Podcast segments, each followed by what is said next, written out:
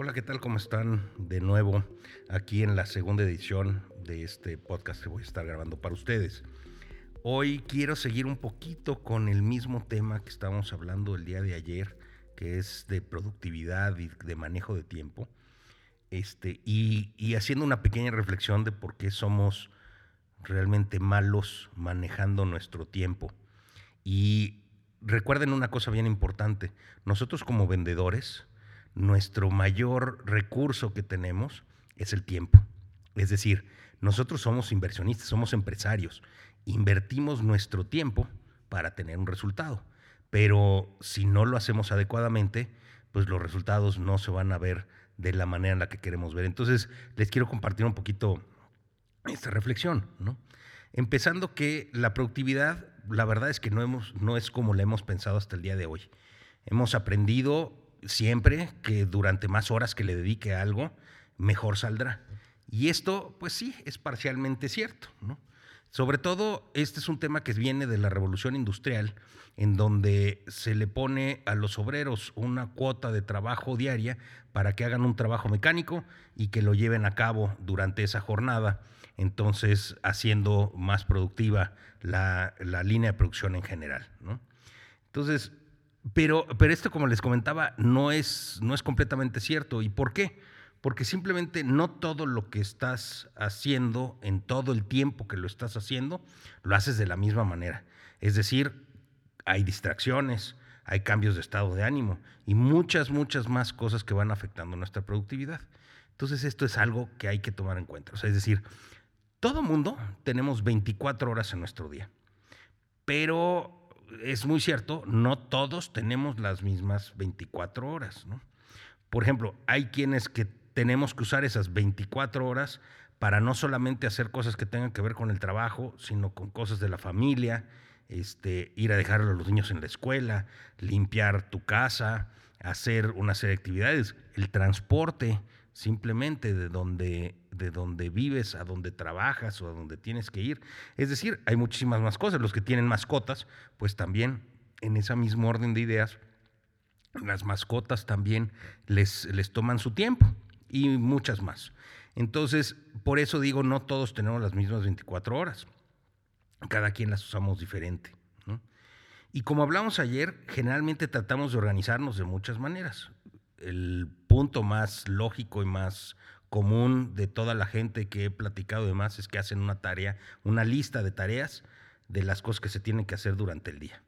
Y la realidad es que esas tareas cada vez se vuelven más largas, más largas, más largas porque no terminamos de hacer nada. Entonces generalmente empiezas a trabajar en tu lista de pendientes o cosas de hacer, pero ¿qué pasa? Pues siguen lo que hablábamos ayer, las distracciones. Empieza a sonar el teléfono, empiezas a recibir mensajes de WhatsApp, correos, llamadas, interrupciones por compañeros de trabajo, este, empiezan a hacer cosas que no te acordabas que también había que hacer y que había que poner, empiezan otro tipo de electrónicos, si estás en tu casa, ahorita por ejemplo en el tema de pandemia, pues estaban los niños, los perros, la esposa, el esposo, los papás, etcétera, o sea, hay muchísimos distractores. Los distractores siempre van a estar ahí acechando cuando menos los necesitas y cuando más necesitas concentrarte. Es como la ley de Murphy, que justo cuando empiezas a hacer algo, inmediatamente viene algo que te distrae y terminas tu día haciendo muchísimas cosas. Pero bueno, al paso del tiempo y en ese día no terminas de hacer nada en particular. Generalmente pasa otra cosa. A la mitad del día ya estás cansado, sientes que no te has movido para adelante, pero el problema es que aunque siempre y cambies y trates de cambiar la manera que te organices, generalmente tendemos a hacer lo mismo. Ese es un, un ese status quo, en un círculo vicioso, complicado y complejo que le pasa a muchas personas. La mayor parte de la gente se concentra en usar el tiempo, es decir, en hacer, y pocos nos concentramos en encontrar otra parte que le llamo yo la energía que tienes que, que requerir para hacer las cosas. Les voy a recomendar un estudio muy interesante que se hizo en el 2006 por parte de una persona que se llama Tony Schwartz y Catherine McCarthy, en donde en un banco en Estados Unidos empezaron a hacer justamente este experimento del uso de la energía con 105 empleados de un banco. y resulta que los resultados fueron, fueron extraordinarios, es decir, identificar en dónde estaban los momentos en los que mayor energía necesitaban, cuáles eran los procesos que tenía que hacer la gente como para recargar las pilas. Acuérdense, ese término lo tenemos muy, muy grabado. No, pues es que no tengo pila, tengo que recargar las pilas. Hay veces que recargar las pilas significa nada más distraerse un momentito, dejar de hacer las cosas. Entonces lo identificaron y, lo, y pudieron hacer una metodología. Entonces, yo lo que saco, digamos, después de, de haber analizado ese estudio, este, entiendo que la energía se refiere realmente a la energía personal que estás tú poniendo cuando te dedicas a algo. Y pues realmente, si lo pensamos, esto es muy lógico. Es decir, imagínate que estás corriendo una carrera de 5 kilómetros. En esta carrera no empiezas al tope de velocidad. De hecho, la velocidad, si, si, te vas midiendo, la velocidad va cambiando de cuando empezaste a la mitad de la carrera y al final. Tienes que dosificar esa energía y aplicarla en cuando sea más eficiente. Por ejemplo, hay partes en la carrera que vas a necesitar ir más rápido y hay partes en la carrera en la que te puedes ir manteniendo y generalmente siempre al cierre viene lo que le llaman el sprint, con el cual terminas de hacer toda tu, tu carrera y llevas más rápido. Entonces, si lo hacemos en una carrera o en este, en este tipo de actividades físicas, ¿por qué no lo hacemos en nuestra actividad laboral? Pues, si requiere lo mismo, a lo mejor físicamente, no necesariamente, bueno, depende de lo que te dediques, pero demanda una actividad física importante, pero sí una actividad mental importante y lo tenemos que administrar de, de esa misma manera. Y el objetivo es que cada quien encuentre el tiempo en su día en donde tienes más energía. Para unos puede ser en las mañanas, para otros puede ser a mediodía, para otros puede ser en la tarde.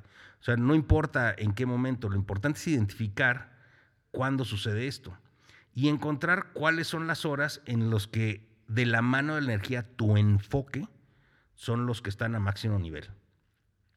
Aquí entra, como les comentaba y como, como acentué, la segunda variable dentro de la ecuación de la energía que se llama enfoque.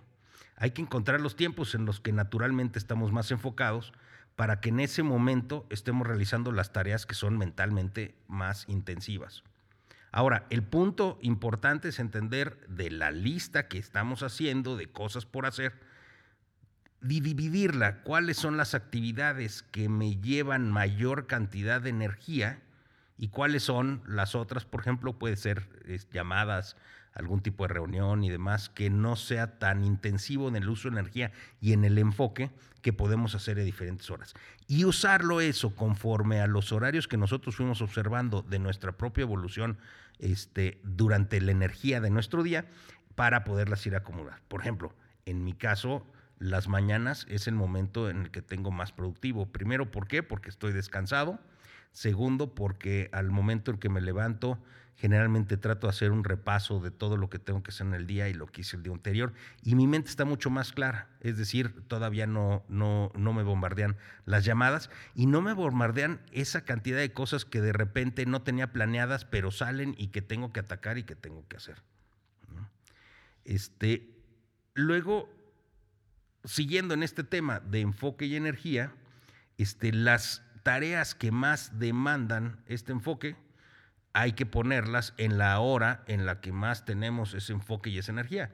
Y ya de esas tareas que tenemos que hacer, hay que ir dividiendo, como lo hablamos el día de ayer, cuál es la más importante, cuál es la tarea que hoy tienes que hacer y que sea importantísima para hacer, que, digamos que te lleve un poquito más hacia adelante. Y las demás tareas, no pasar de cuatro o cinco, que se tenga que cumplir durante el día, preferentemente durante ese tipo de enfoque. Y el resto de las tareas que no son demandantes de esta energía y del enfoque, pues las tienes que poner en tu día a día. Ninguna persona está hecha para, para ir por el día sin parar al 100% enfocado haciendo su trabajo. El cansancio trae consigo pérdida de tiempo, distracciones, hasta el punto en donde llega un momento en donde no importa cuántas horas le estás poniendo al día, no llegas a ningún lado. Entonces, al final, todo conecta con lo que vimos ayer. Vuelvo a repetir, hay que hacer las cosas que en nuestro tiempo de enfoque y no aglotonarnos y querer hacer muchos al mismo tiempo. Siempre hay que ir para adelante. Este es un concepto importante que va de encaminado con el, con el tema que hablamos ayer y que es el punto con el que se, quiero que se queden. Todo ordenarnos y hacer todo esto que les estoy comentando no tendría realmente ninguna razón si no hay un objetivo claro. Se tienen que poner las metas muy, muy claras de a dónde van a ir. ¿Por qué? Porque eso va a ser la guía que los va a llevar hacia donde ustedes pretendan o quieran llegar. Las, las metas pueden ser de forma laboral, pueden ser de manera económica, etcétera. Pero mm, la lección más importante que he aprendido durante mucho tiempo es que por lo menos tienes que ir acercándote cada día, cada día a esta meta. Es decir, aunque sean pasitos chiquitos, generalmente siempre pensamos en cosas grandes, en, en, algo grande, masivo, que nos lleve a ese resultado. Y la realidad es que no, la realidad es que debería de ser nada más algo que nos permita hacer un paso a otro. Es decir, hay una, hay una empresa, este, y me van a escuchar hablar mucho de ella, que se llama Sapos, que vende zapatos en, Estados Unidos, pero bueno, ya se adquirió por parte de Amazon. Pero ellos tenían una filosofía muy importante, ellos le llaman la filosofía del 1%. ¿Y qué quiere decir?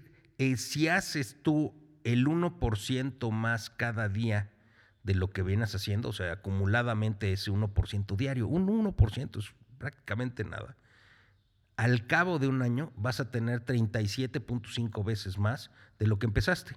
Ellos lo ponen en otra analogía, le dicen, si tú hoy empiezas con 100 dólares y cada día vas acumulando el 1% del saldo que tenías un día antes, al cabo de un año tienes 3.750 dólares.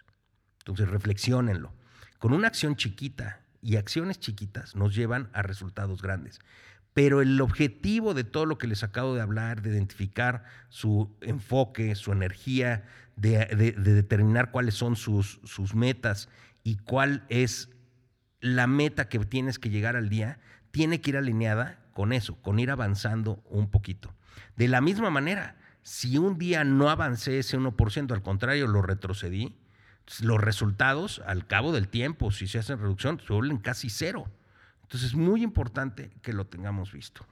Y es una recomendación que les hago este, en este día para que lo tomen en cuenta.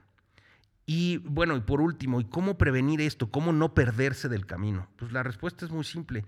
Vuelvan a ver y tengan muy bien establecidas sus metas. Las metas deben ser claras y sin confusiones. Y esto te sirve siempre para guía. Cuando de repente te digas, oye, esto me lleva a lo que quiero hacer, que de hecho es la respuesta para encontrar cuál es la actividad más importante en la que te tienes que enfocar en tu día, es esto me lleva a donde quiero ir, me va a llevar a mi 1%. Si la respuesta es sí, háganlo, pónganlo y concluyanlo. Si la respuesta es no, entiendan por qué no. También hay cosas, hay veces que no es el tiempo o no es el, momento exacto para llevar a cabo esa actividad, pónganla ahí pero siempre guíense en ese sentido.